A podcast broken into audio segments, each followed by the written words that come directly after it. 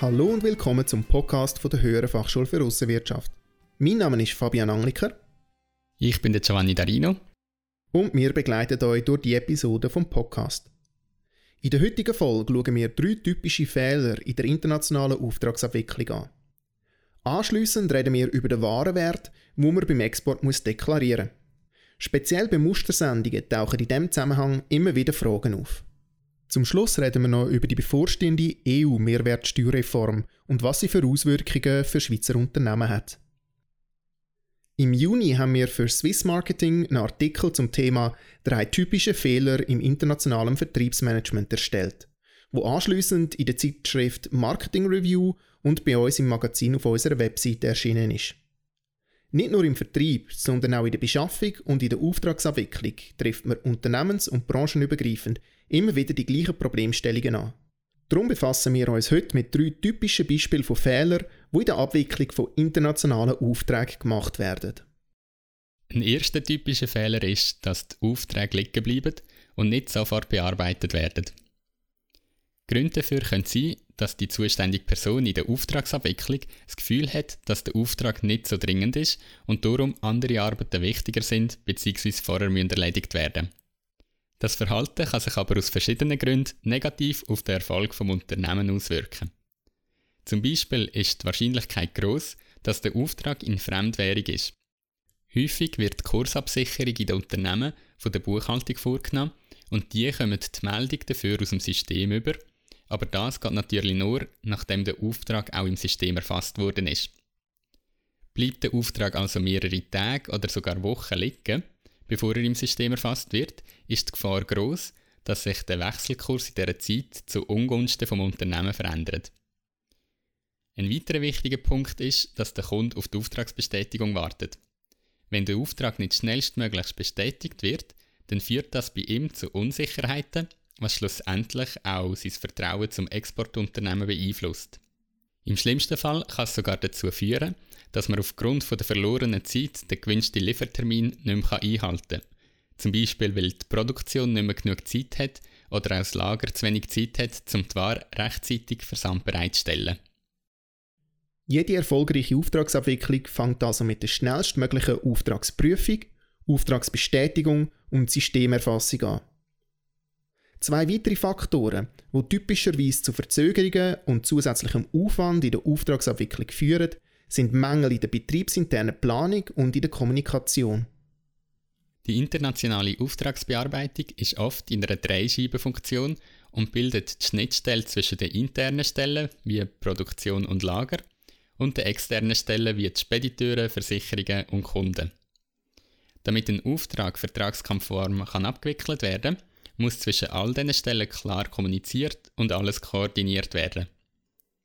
Bei Auftragserhalt muss der Ablauf der Auftragsabwicklung durchgeplant werden und die internen Stellen müssen klare Terminvorgaben bekommen, was sie bis wann erledigen müssen.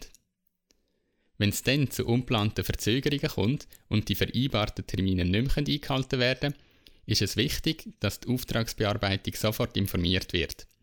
Nur so kann sie wieder neu planen und versuchen, andere Möglichkeiten für eine pünktliche Auslieferung zu finden. Zum Beispiel, indem man einen Expresstransport organisiert. Im schlimmsten Fall muss man auf den Kunden zugehen und ihn frühzeitig über die neuen Liefertermine informieren. Das ist zwar unschön, aber noch viel schlimmer wäre es, wenn der Kunde nicht informiert wird und dann auf einen zukommt, weil er die Ware nicht rechtzeitig geliefert bekommen hat. Eine saubere Planung der Auftragsabwicklung und klare, zeitnahe Kommunikation mit den internen und externen Stellen steigern also die Effizienz der Auftragsbearbeitung und helfen, mit unerwarteten Problemen umzugehen. Unser drittes Beispiel hat auch wieder mit mangelhafter Organisation zu tun. Häufig ist es nämlich so, dass die Auftragsbearbeitung nach der Lieferung und dem Verrechnen den Auftrag als abgeschlossen anschaut und sich am nächsten Auftrag zuwendet. Auch nach der Lieferung und der Verrechnung gibt es noch einiges zu tun, bevor ein Auftrag tatsächlich abgeschlossen ist. Es lenkt nämlich nicht nur die Rechnung zu stellen, das Geld muss dann auch pünktlich eintreffen und somit muss ein Zahlungseingang überwacht werden. Je nach Organisation der Firma wird die Aufgabe direkt von der Buchhaltung übernommen. Es ist aber wichtig, das im Blick zu halten. Weiter sollte eine gute Auftragsabwicklung eine Nachkalkulation von jedem Auftrag erstellen – Nur so kann man feststellen, wie hoch das die Kosten für die Abwicklung vom Auftrag tatsächlich sind und ob sie mit den vorkalkulierten Beträgen übereinstimmen. Bei Abweichungen sollte man prüfen, was die Ursache ist und dann die gewonnene Erkenntnis bei zukünftigen Aufträgen berücksichtigen. Und zum Schluss müssen die Auftragsunterlagen korrekt abgeleitet und archiviert werden. Die genaue Ablage wird bei jedem Unternehmen etwas anders organisiert sein, man muss also die internen Weisungen beachten. Es gibt aber auch gesetzlich vorgeschriebene Aufbewahrungspflichten, die zwingend eingehalten werden müssen. So müssen zum Beispiel die Veranlagungsverfügungen mindestens 10 Jahre lang aufbewahrt werden. In welcher Form dass sie aufbewahrt werden könnt ihr auf der Seite der Eidgenössischen Steuerverwaltung nachlesen. Den Link dazu findet ihr in der Podcast-Beschreibung. Der genaue Ablauf von der Geschäftsprozess Auftragsabwicklung Export und Auftragsabwicklung Import schauen wir im Kurs Sachbearbeiter Auftragsabwicklung Export Import im Detail an. Kursteilnehmer gehen die 22 Unterrichtsabende Step by Step durch die Prozessschritte durch und schauen alle Themen an, die wichtig sind, um internationale Aufträge effizient abzuwickeln.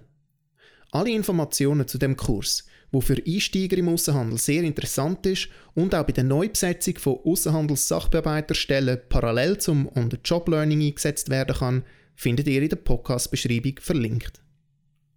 Kommen wir zum nächsten Thema, der korrekten Deklaration vom Warenwert für den Export aus der Schweiz. Exportsendungen müssen beim Schweizer Zoll zur Ausfuhr angemeldet werden. Das passiert meistens über das System EDEC Export. Bei dieser Ausfuhrzollanmeldung muss unter anderem der sogenannte statistische Wert angegeben werden. Wie es der Begriff schon sagt, wird der Wert für statistische Zwecke verwendet und er besteht grundsätzlich aus zwei Teilen. Erstens aus dem effektiven Warenwert ab Versendungsort und zweitens aus den Transport-, Versicherungs- und sonstigen Kosten bis zu der Schweizer Grenze. Allfällige Rabatt und Skonti dürfen abgezogen werden. Die genaue Erklärung zum statistischen Wert ist im zweiten Teil von der Richtlinie 25 von der Eidgenössischen Zollverwaltung unter der Ziffer 2.3.14 zu finden. Auch wichtig ist, dass der Wert immer in Schweizer Franken anzugeben ist. Wird also in einer Fremdwährung verrechnet, so muss der Betrag in Schweizer Franken umgerechnet werden. In der gleichen Richtlinie 25 wird auch erklärt, welche möglichen Wechselkurse dafür dürfen verwendet werden. Grundsätzlich sollte immer der Vortageskurs verwendet werden, wo die EZV auf ihrer Devisenkurs-Webseite zur Verfügung stellt. Die tun wir euch zusammen mit der Richtlinie 25 in der Podcast-Beschreibung verlinken. Alternativ dazu darf aber auch der von der eidgenössischen Steuerverwaltung veröffentlichte Monatsmittelkurs verwendet werden. Auch der Link ist in der Podcast-Beschreibung zu finden. In Ausnahmefällen, also vor allem bei grossen Unternehmen, die in mehreren Ländern tätig sind, dürfen die auch betriebsinterne Umrechnungskurse verwenden. Dafür muss sich die Firma aber bei der eidgenössischen Zollverwaltung, Sektion Methode und Qualitätssicherung, registrieren. Wie sieht es denn mit Gratissendungen aus? Zum Beispiel, wenn man ein Muster verschickt und dafür nichts vom Empfänger verlangt. Unabhängig, ob eine Sendung gratis verschickt wird, muss der effektive Warenwert plus die anteiligen Transport-, Versicherungs- und sonstige Kosten bis zu der Schweizer Grenze beim statistischen Wert deklariert werden. Wie gesagt, wird der statistische Wert für statistische Zwecke verwendet. Konkret für die schweizerische Außenhandelsstatistik, wo das Bundesamt für Statistik unter anderem für die Ermittlung vom schweizerischen Bruttoinlandprodukt verwendet. Somit bedeutet das, dass die Angabe von einem falschen Warenwert bei der Ausfuhrzahlenmeldung letztendlich die volkswirtschaftlichen Statistiken verzerrt.